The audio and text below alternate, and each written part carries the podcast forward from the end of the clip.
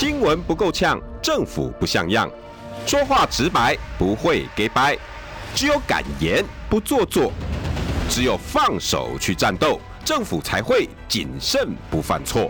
周一到周五晚上六点到七点，罗有志有话直说。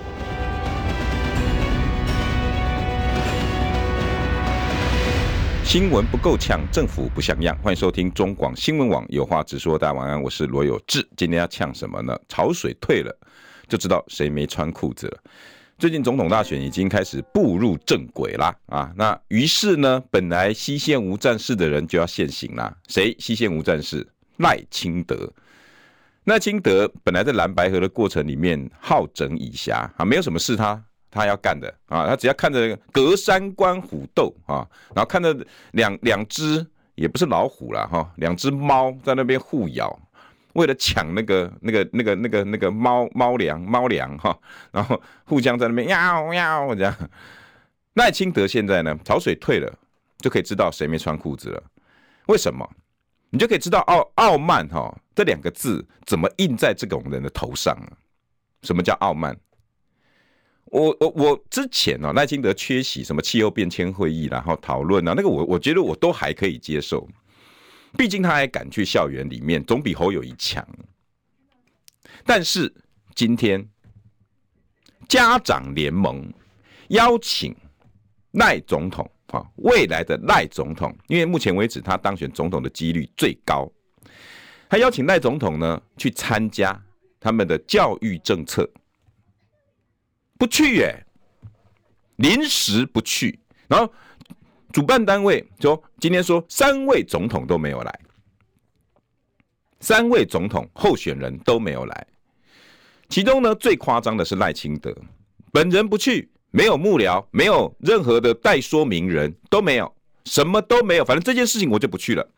这是什么单位？全国家长会长联盟办的是什么？教育政策。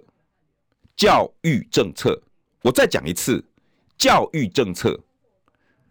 民进党现在是连家长都不管了，连年轻朋友、小朋友的未来都不管了，连我们国家未来的主人翁都不管了。这个叫做傲慢的赖清德，他已经不把你们这些开车刚刚接送孩子，你的宝贝正在副驾驶坐的，你们这些家长不把你们放在眼里啊，我完全不甩你们啊。反正我都要当选啊，算什么东西啊？你们这些家长算什么啊？你们这些家长我根本不想看在眼里啊！叫我去讨论你们孩子的教育政策，门儿都没有，装装样子。哎，我不要，对不起，忙很了，忙得很，忙得很，很忙啊！装装样子，哎，没有。侯友谊是第二糟糕的，好歹他装装样子。总统参选人不做事，不甩的。一样不甩的，好歹哈有我们中广董事长、副副总统参选人候选人也录了一段影片，虽然影片呢也没什么营养，没什么建设性啊，什么零到六岁了，又在那边讲那一套。我说实在的，但老实说，起码肯做啦，至少也找了个前教育部长吴清基，然后到这个家长会长联盟。装模作样回答一下问题，那我也觉得也还 OK 啊，至少打个五十大板，屈之别院啊，编数十屈之别院啊。对不起，现在不是古文都大家都不念了嘛？哈，大家知道这个编数十屈之别院是来自哪一个古文观止的文章啊？哈，哎，这是古文观止吗？哎呀，太久没念到忘了哈。编数十驱之别院，有没有人知道是哪一个？出处是在哪里？哈，刚好讲到教育哈。对不起啊，老人家了，很多文章都已经还回去了。以前都会背啊，像《长恨歌》啦，哈，《琵琶行》啦，这以前都是必背的哈。然后一些一些宋词元曲。我们的教育啊，这个就是我们的教育。潮水退了，现在赖清德要现形了。三个人现在放在同样的称重舞台上面，让我们去品评了。我们就可以知道哈，这种人他的心里面在想什么。前一阵子我们很忙啊，忙着什么？忙着看好戏，看蓝白斗来斗去，我们还真真没什么时间去管理赖清德。你现在赖清德潮水退了，我们就好好看你长什么模样。原来呢，你今天现行啊，哈，那蛮难故讲现行啊。你这个人一现形，官场现形记啊。第一个，我们看到的就是你对家长的傲慢。很简单嘛，台湾现在是三十个候选人吗？是在选民意代表吗？是在选选选市议员吗？也不是，就三个总统参选人。哎，才三个耶！你明明知道，随便点兵点将，呼一呼，我们都可以呼得到你。你死活就是不过来，就是不过来。对象是谁？如果你跟我讲说对象是劳工政策什么的，哎呀，反正民进党呢是劳工是你们最软的那一块，你们视为禁软。农业政策，反正都是陈吉仲说，反正都跟嘎吉郎，那我也没话讲。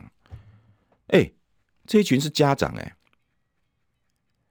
所有孩子们最担心自己孩子们教育的家长哎，家长会长联盟九月就要办这个活动了，老早就告诉你们了，爱来不来的。是什么样子啊？哦，浮生六记是吗？哦，谢谢沈三儿时记忆。OK，好，谢谢哈，谢谢大家哈。沈父浮生六记哈，对对对，哎呦，大家都记得了。哎呦，还有人帮我田文乐还帮我续一下哈。突有庞然大物拔山倒树而来啊！对对对对对，盖一癞虾癞虾魔也 癞蛤蟆。OK，好，大家好，勾起大家儿时记忆哈。这篇文章，哎，喂，你也会背啊？哎呦，哎呦，不错不错不错，年轻人不错不错不错哈。等一下我们再来多念几篇《古文观止》的文章，好不好？至少让大家知道主持人的实力嘛，哈，不以为我只会骂政府而已哈。啊，不要白话，不要英文。啊，那我们来说人话，好不好？啊，说实在的哈，我今天看到赖清德缺席这个家长联盟办的啊办的这一场那个教育政策的会议。根本连来都不来呀！你连找人代班都不代班的，我真的觉得是傲慢至极。这一阵子以来，你看过赖清德上过几个节目去接受访问？他不给你检视的，他不给你检视，我不让你看，嘿嘿，我不让你看，我就是不让你看，我也不想要接受访问，哎，我就是麦克风架放在那边，不让你堵麦，我也不让你知道我内心想什么，反正你给我投就对了。反正你们这些民进党支持者都是我的，你也跑不掉，随随便便。哎，当年的谢长廷烂船也有三分钉，好歹谢长廷也拿了四十一、四十二点、四十二点多趴。你们还以为啊，谢长廷只有三十二、三十四的支持度？没有啊，至少拿到四十二趴。我有比赖谢长廷烂吗？啊，当时我的哎谢长廷的对手是谁？今天我是两个现在分裂的蓝白，我随随便便拿个四十五趴我也中啊，我根本不屑跟你们这些人玩啊。家长算什么？你们这些年轻朋友算什么？我根本不屑。什么叫不屑？好歹哈，最最最糟糕的啊，侯友宜也派个吴清基去，也让赵少康录了一段影片，虽然没诚意，至少也做了。哎，偏偏我跟各位讲，做的人加分，愿意做的，我跟你讲，这些老百姓。是雪亮的，你不要以为每个人都是巴豆逼逼够啊逼啊，身无分文那挺蔡英文一样啊？你以为我们每个人都是这样吗？不是，这些家长的脑袋可清楚的。为什么？因为他们有宝贝在，他们有他们未来要背四十年、五十年，要一路看着他长大。就像我到现我到我现在，上礼拜带我妈去吃我们公司的尾牙，几罗个搞谁谁的，你知道？我说妈，我五十几岁了呢。欸、我好好歹嘛是一个电视台诶主持人，嘛一个诶广播节目的主持人，我嘛是一个自媒体。诶、欸，你即摆来个说说念，伊个阿公不管安怎好，另外就是阮囝，我话对，啊我嘛无我无会讲。这个就是家长为自己的小孩子永远在担心，这个就是家长。结果你现在要娶总统大位，大家长，你是我们的大家长，最大的家长。结果你面对这些。家家户户，台湾总共将近八百万户的家庭，然后里面都至少有一位家长。你对于这些家长完全不屑一顾，连参加都不参加。这一阵子你检视赖清德，你去 Google，各位听众朋友，你麻烦你旁边的年轻小朋友，刚刚刚你接到了那个国中宝贝，你请他 Google 一下赖清德专访，你看有几件？哎，蔡英文好歹也当当总统当了七百多天才愿那那个愿意接受媒体访问，有七百多天不愿意，七百多天后才接受媒体的联合访问。好歹也七百多天，好歹他也当了总统。现在有一个人哦，连总统都还没当，已经如此嚣张傲慢了。媒体约不到，跟侯友谊一样，真的要比烂哦！你们两个还真的比烂的。媒体约不到，然后就告诉大家我很忙，忙什么不知道。然后好，媒体约不到也就罢了，你不愿意接受媒体监督，不愿意接受媒体的。抽丝剥茧，好让大家知道你的性格也就罢了，因为你怕嘛，反正你是草包。为什么我说他是草包？我等下跟各位讲为什么。你讲侯友宜草包，请问赖清德赖草包好到哪里去了？只会讲人家是草包。那请问一下哈，你气候变迁为什么不敢去呢？请问一下，工商团体办的劳工政策说明会。为什么你的分数只有那么二十一趴？啊，我比侯友谊强，你要跟侯友谊比啊？啊，你们两个都是草包。愿意参加的，愿意做功课的，愿意好好跟这些人沟通的，我跟你讲，老百姓就是会给你分数，就这么简单。所有的会议你越参加越惨，所以于是你不敢参加了，是吗？劳工政策你不敢去，然后呢？现在连家长会你也不敢来，免得你又输给柯文哲。哦哦，原来你满脑子还是在选举嘛？你就是不想给柯文哲做球嘛？你就是不想把面子、把成绩单，然后到时候呢，柯文哲又是第一名，柯文哲是又是拿最好的成绩。我跟各位讲哈，跟各位听众朋友报告，今天这场全国家长会长联盟办的教育政策说明。柯文哲用的是线上视讯会议。我跟各位讲，你们去回去，各位小朋友，三个总统候选人，我知道你没票，我知道现在要帮帮他讲话的这一群小朋友，他没票。赖清德看的就是你们这些年轻小朋友没有票，民进党就是丘林金马不票啦。但是他忘了他爸爸妈妈有票。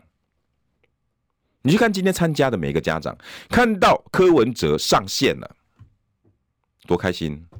我跟你讲，这些家长没在客气的，啊，这些家长没在客气的，噼噼啪啪的直接问，直接 A B C D 等级，为什么我们偏远的那没有办法分到更好的资源？我想说，我我我说我说实在的，我我当名嘴这么久，对教育政策哈，我我我我我，因为我我我对于教育不是非常的熟悉哈，诶，本来那个塔车波塔赫嘛哈。我我说在，我我那个家长一问问题哈，我真的不太了解他了，我还赶赶快在旁边先该搜寻 Google，哦哦，原来是在分配资在分配那个那个教育资源的时候啊，那那城乡差距因为过大，我跟你讲，你让人家感动的是什么？柯文哲不假思索，不但不需要翻翻找资料。他还可以直接反问家长，我想请问，你知道为什么会有 A、B、C、D、E 等级？然后我们如此的不公平，你们自己想。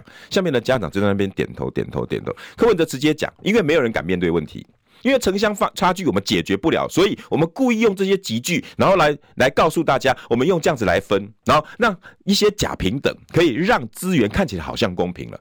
家长点头如捣蒜。所以我们今天要解决这个问题，先要让城乡差距解决，我们的教育资源才有办法解决。天哪，我真的被他这一番话完全折服了。你告诉我说，我们今天呢可以对着台积电呐，好，对着荷兰的艾斯摩尔啦，好，韩国三星啦，然后能源政策啦，好，什么什么 RCEP 啦，CPTPP 啦，朗朗上口，这倒也没什么了不起。我讲真的。这些名嘴评论员如果没办法把这些东西讲的诶有模有样的，你也不用上来去跟大家评论了。可是你真的要能够关心到这么这么里面的教育问题、偏乡差距，然后家长问的这个级距问题，你还可以告诉他问题出在哪里，然后我有解方。我跟各位讲哦，这一题一答完的时候，下面的家长你们去看那个画面啊。点头如捣蒜，我直接随便一算，马上增加了十二票。哎呀，才十二票，笑死人！就柯文哲会要这十二票，那你不要啊？你尽量不要，尽量买。我我真的觉得，我看到民进党这次选举选到如此的骄傲，然后近半还可以出来。哎呀，主办单位啊，请要搞清楚，我们不是哈，因为我们怎么样，我们也推荐了，我们推荐谁？我们推荐范云。你今天是要跟年轻家长联盟讨论男女性平吗？请问一下，范云去要要要做什么啊？对，他曾经有有教师执照是吗？你有诚意一点嘛？啊，请问一下，肖美琴能不能来？啊，肖美琴没办法面对国内议题。哎呦，哎呦，知道了嘛？你早说嘛！整个赖清德、萧美琴一副高高在上的模样，我就是在云端看着你们这些凡人。我要挑我想要照顾的人，我想照顾的，我想关心的议题，我就会去。今天呢，小朋友这些不会有票的，国中生不会有票的，而且呢，国中生的爸爸妈妈大概都三十几岁，也都不是我的票，都是柯文哲的票。那我不去了，反正我也拿不到，剩下三十天我也拿不到这些人的票，我干脆懒得经营了。各位听众朋友，我想要回归的是什么？政治不就是你跟我的事吗？当我们这么望志心切，我们希望这些政治人物给我们他们。即将给他们的资源，然后希望我们给他的资源，他能够拿来照顾我们，不管柴米油盐酱醋茶，不管食衣住行娱乐。当我们这么望志心切的时候，还没选上的这些候选人在做什么？我拜托大家一定要看清楚，太恶心了！真的从来没看过这么恶心的一次总统大选。每这三个人非常赤裸裸的告诉你们，我在演这出戏。但是你打开所有的三明治哈，你们所谓的绿营电视政论节目，赖清德好棒棒。你打开这个电电政论节目的时候，全部都把柯文哲骂一顿。挑的是什么？挑的是他的语病。我走蔡英文路线，然后政论节目呢就会讲两个小时给你听。你看呢、柯文哲凭什么走蔡蔡英文路线？那如果走蔡英文路线，那干脆就提提民进党就好了。票投赖清德就是蔡英文路线。然后你把赖清德的外交政策一翻开来，还真的都是超赖清超蔡英文路线。那我请问一下，那我让蔡英文再当再再当八年不就好了？不是。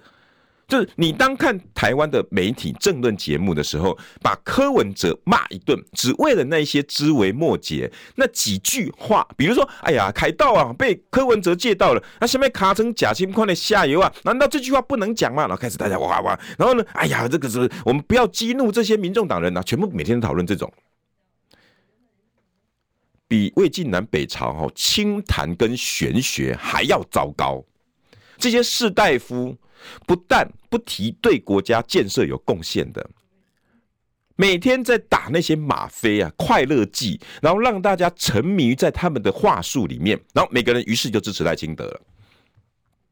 但是你当他把他放在气候气候变迁会议的时候，讲不出一个子儿来；当你把它放在工工商团体办的劳工政策的时候，你就会发现他从头到尾跟蔡英文一样。告诉你，哎呀，劳保啊，因为哎，有关给付，哎呃，诶呃，嗯，给付的问题呢，我将会召开哎那个哎改革哎啊会议，呃呃，哎，这个我一定保证呢，劳保绝对不会破产。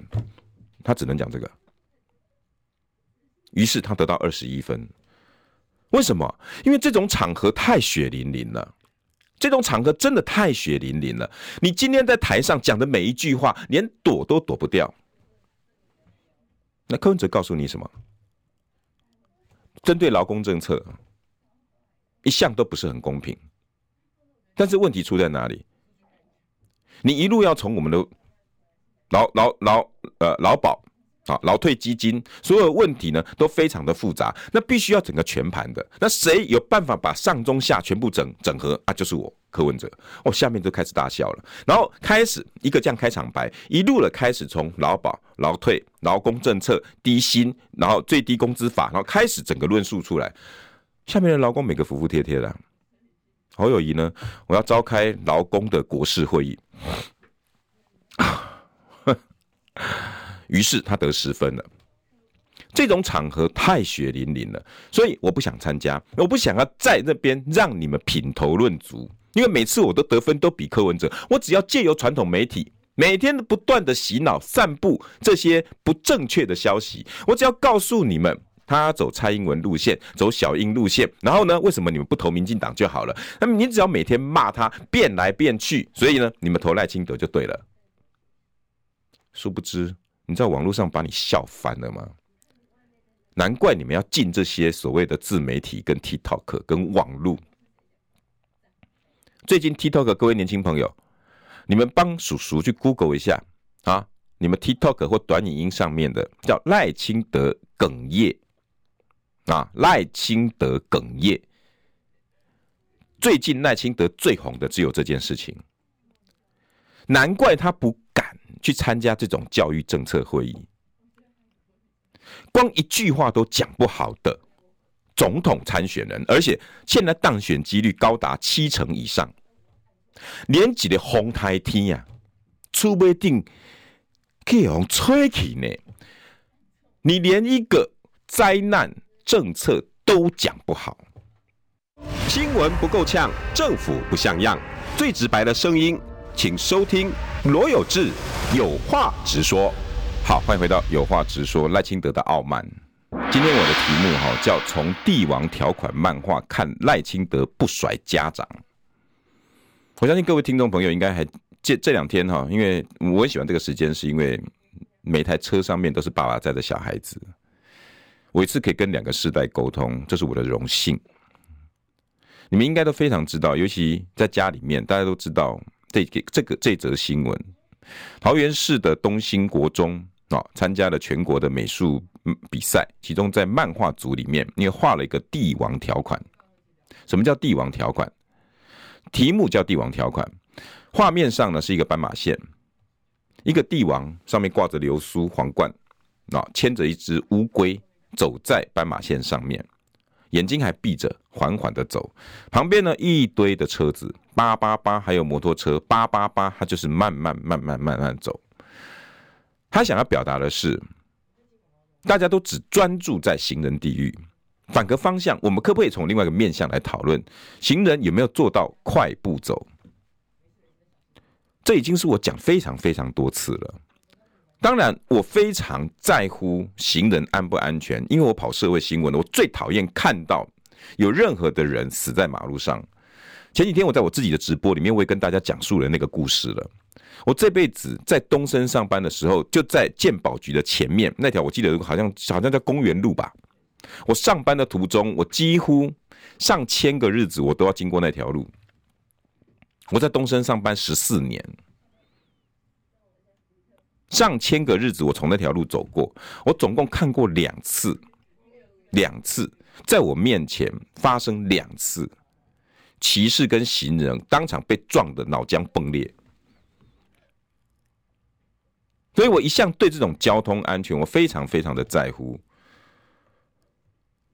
所以，我我不认为说行人不应该被照顾，行人不该要提高他们的位阶。问题是，所有的权利跟义务都是相对的。这位你小朋友才国中哎，我觉得真的好佩服他，他竟然可以观察到这个点。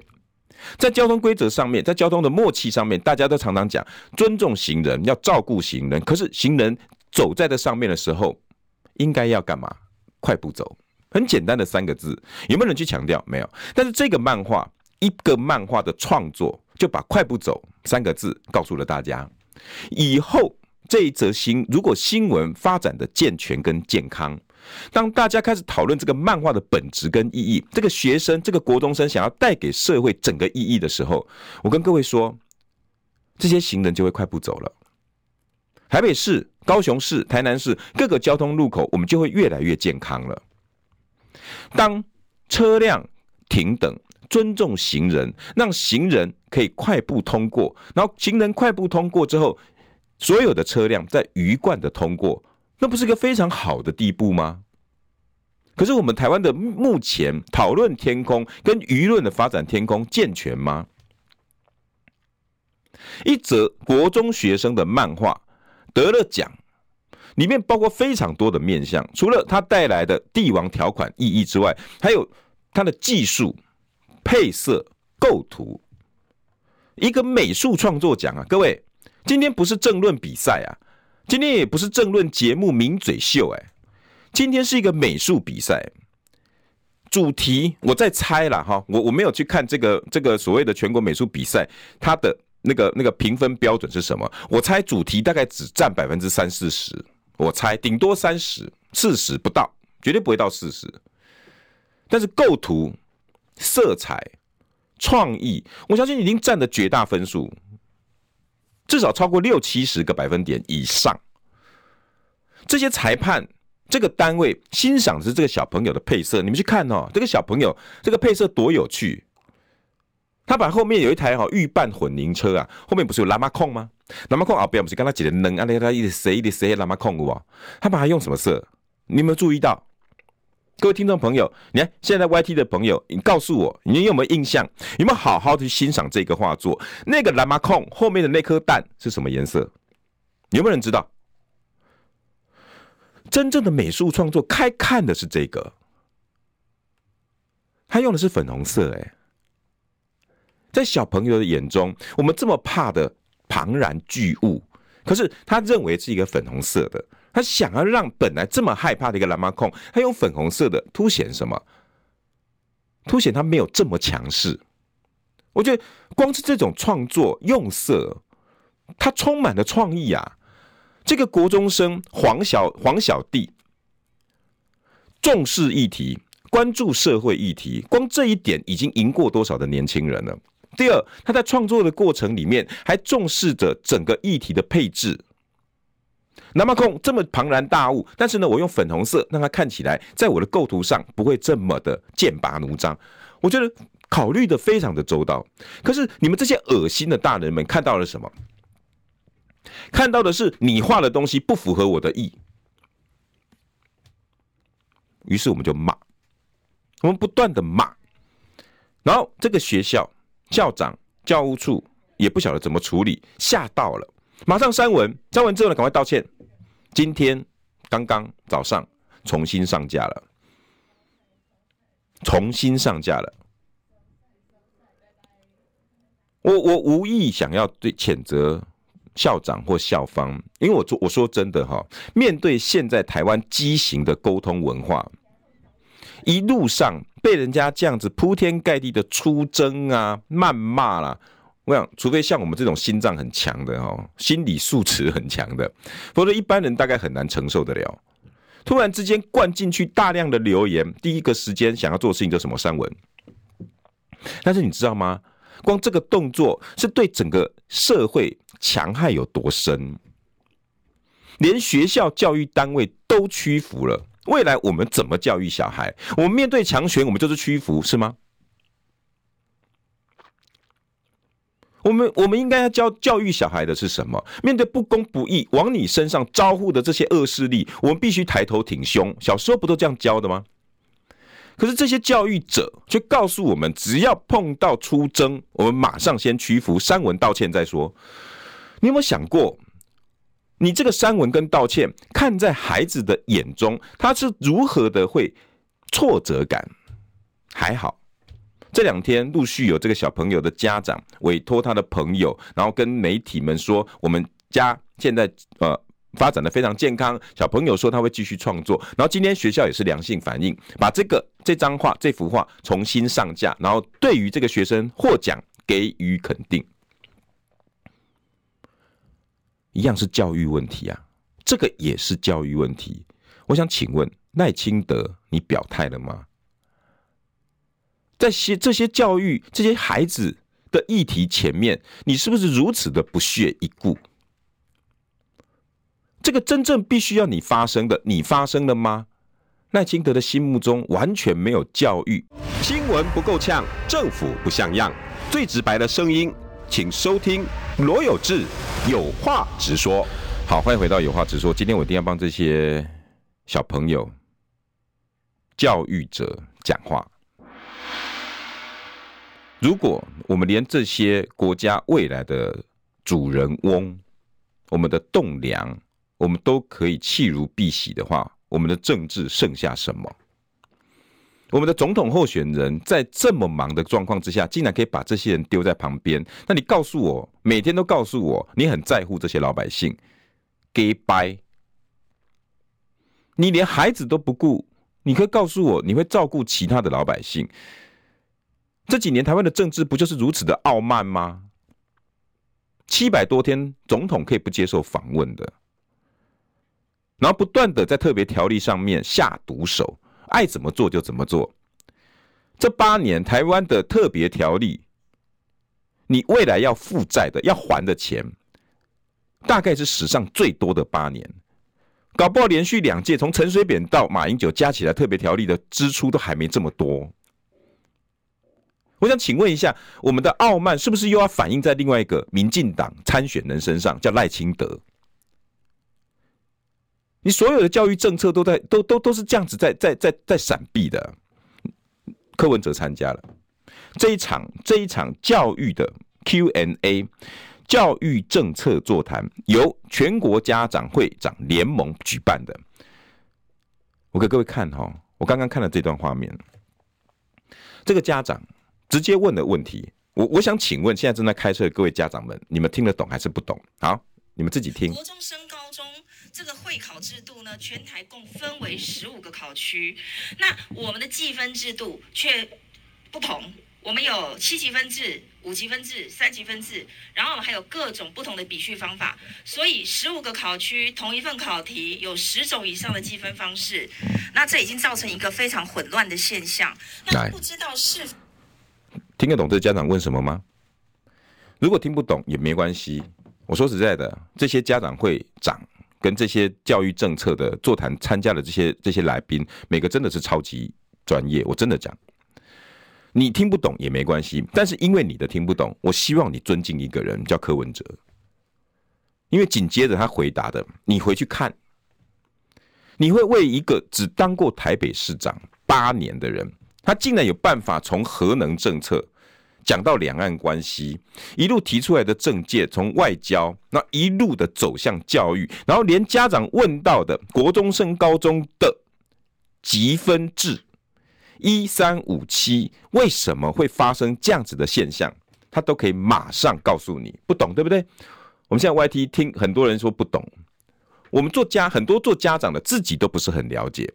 可是柯文哲不但知道这件是什么事情，还可以点出关键，这就是城乡发展的差距。然后他也告诉你未来应该要怎么解决。各位，但是这样子的人，我们的传统媒体把他排拒在外，他不会再让你在家里面看电视看到，他不会让电视里面的柯文哲告诉你说他怎么知道怎么解决教育问题，他也不让你看工商团体办的。劳动政策，他提出了几个解方，他也不会让你知道。然后，于是我们就要从这两个完全二十一分跟十分的劳动政策，然后缺席教育政策的人，然后这些人这两个人你要挑一个当总统。大家都知道，我没有特别支持柯文哲，可是这些都叫事实。我 even 还在今今年的时候，我还在当当当当了大半年的柯黑嘞。但是事实就是事实。如果我们台湾的媒体天空，我们台湾的这些政政治论述环境，没有办法把一个已经在做正确的事的人推荐给大家，反而你只为利益，然后连你自己今天要出去讲的话，你自己都要先扣掉百分之五十的信任度，对自己哦，打个对折哦，这句话你还能出去哦？那我请问一下，你自己还在不在？你自己还在不在？你看到这么清楚的这整个这一阵子发生的这些政策论述，我们从小到大不是一直告诉你，我们候选人要选贤与能，那不是要比贤吗？不是要比能吗？我们不从各个政策，你把它列举出来，你就知道我们在选什么样的人。外交政策，整个外交政策，你去看赖清德的外交政策。那赖清德的外交政策，三大工作、四大方向，有的没有的。第一个就告诉你，我们叫价值外交。什么叫价值外交？我给单啦。什么叫我给单？啊，给单就是吼，咱台湾吼，哎哎，处于一个国际外交的困境，所所以讲吼，所有民主的活动，咱都要参加，咱要跟徛到丁站队，从此以后，我们台湾就能够走出去啦。你不觉得好虚哦？我也觉得好虚呢。可是下面的人哦，掌声如雷。这个就是在他们民进党在外交使节茶会上面宣布的赖清德外交政策。第一个就告诉你，我们叫价值外交。然后我们接下来如果选上这样子的总统，未来四年我们就要跟比比蔡英文还要更惨。蔡英文起码亲美，实质上的跟美国连成一气合作，至少还有个老大可以靠。虽然你动不动要揶揄蔡英文叫儿皇帝如何也没关系。现在金德告诉你，我要价值外交，我要跟所有的民主国家站站队，跟大家站在一起。哪一个民主国家？印度算不算民主国家？新加坡算不算民主国家？哪一个民主国家？以色列也说他自己啊，啊，每个都民主国家，好笼统哦。这是我们未来要选出来的总统候选人，而且胜率高达七成以上的总统候选人，告诉你的外交政策，而且外交、两岸、军事、国防就是他的全责。然后他自己在外交政策上面说的语焉不详，但是这种人目前为止在台湾胜率最高，你不担心吗？你看不清楚吗？你还在畏蓝畏绿吗？你的隐形眼镜上面摘下来是绿色的吗？你上你你头上那块眼镜摘下来，那个边框是蓝色的吗？如果还是这样子，那你就不要告诉我你未来掌握在你自己手上。侯友宜的外交政策是什么？睦邻，睦邻哦，我们我们最邻的是谁？我想请教一下，台湾最邻的是谁？哦，你不要告诉我冲绳岛。哦，琉球，那那我没办法跟你对话。真正的，我们最邻的是谁？那不是大陆吗？结果今天大陆国台办宣布了，中国商务部针对我四月份的时候跟你们讲啊，台湾的几个商业行为触犯了、抵触了啊，抵触了那个那个 WTO 啊，那个那个关关税啊，那个那个那个那个商务壁垒政策啊，这样。那会有什么后果？我们就让所有的单位哦，可以去处置。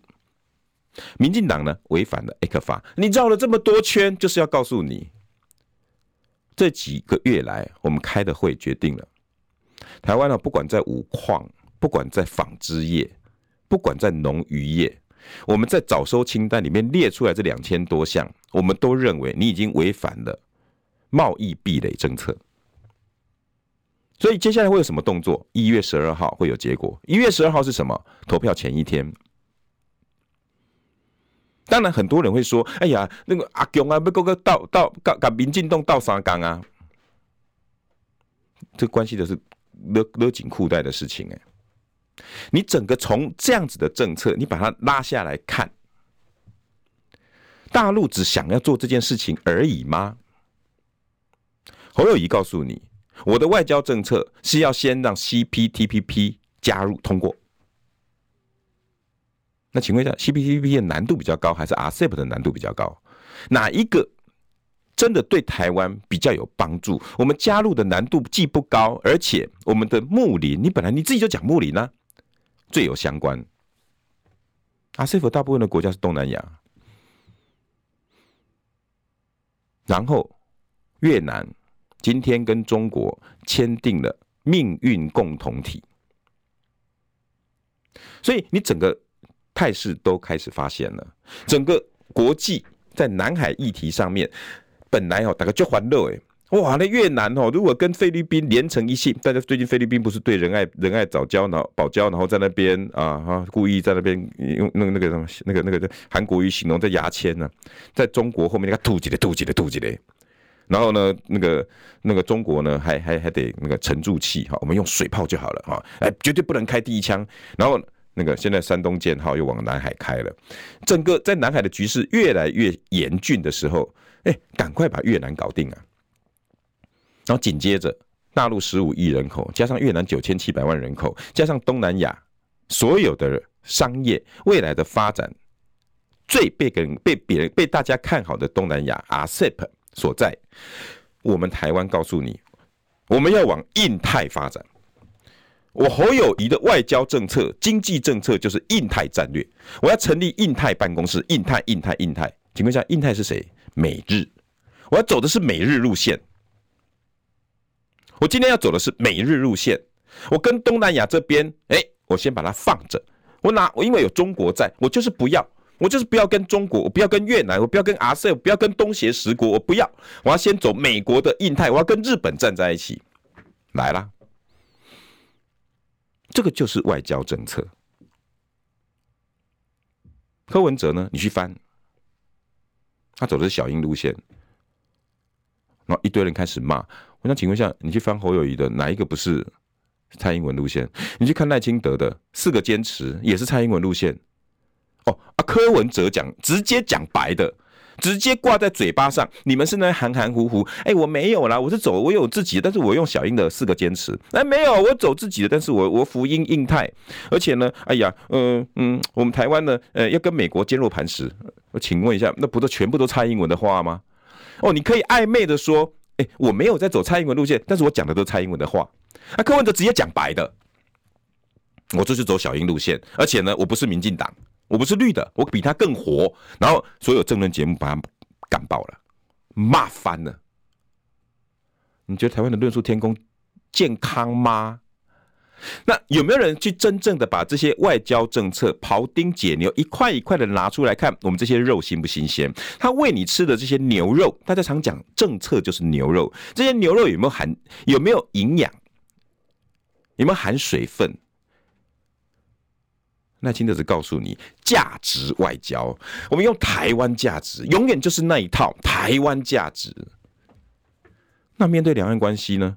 跟美中贸易？跟地缘政治、俄乌战的未来的影响，台湾是最危险的地方。这些议题呢，不用谈，不用担心。我们只要加入所有民主国家的阵容，有价值之后，大家都觉得我们台湾有价值了。外交是讲实力的，外交不是讲公关的。你自己台湾没有论述，没有实力，你怎么在国际立足？你只想要去讨好所有的民主国家。我要加入你，我要加入你，我们用价值外交，这是赖清德的外交政策第一项价值。你再去看今天，为什么越南可以在这个议题上，在国际舞台上这一个礼拜占足了版面？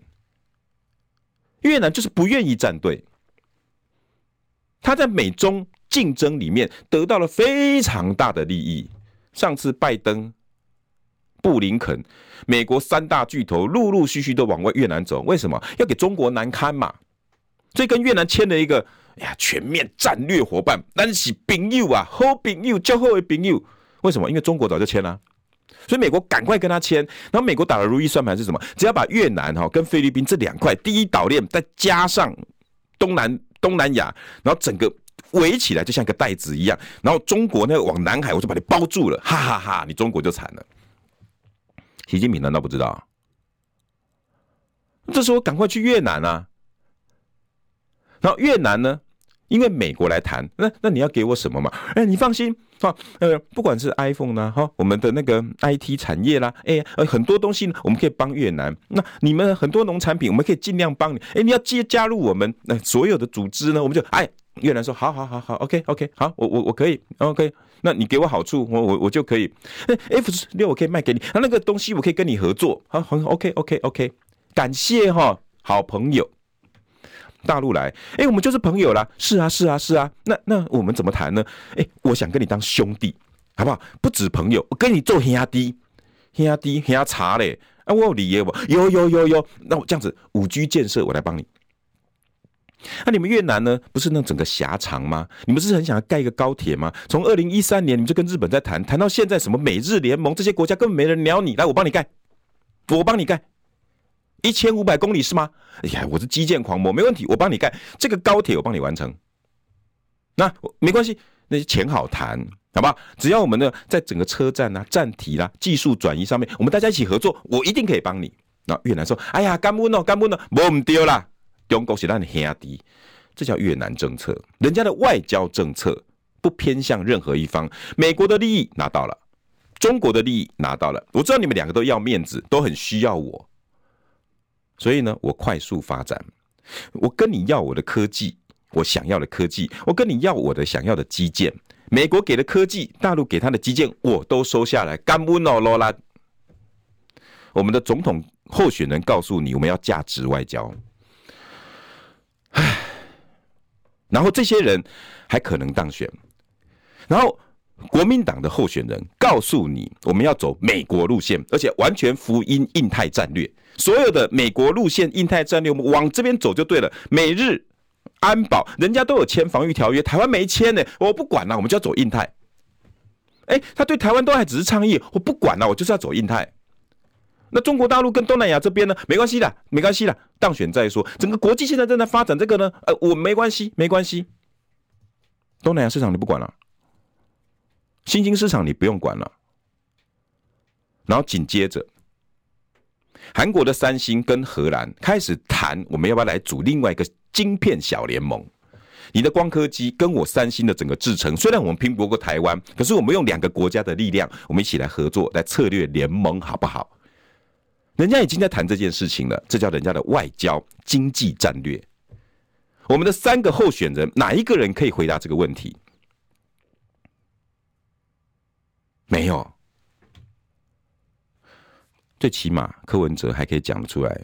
台积电，我们必须要跟 AI 产业结合。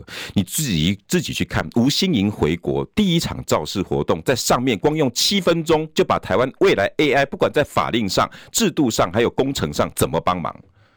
结果你们要的是传统媒体告诉你好棒好棒的蓝绿，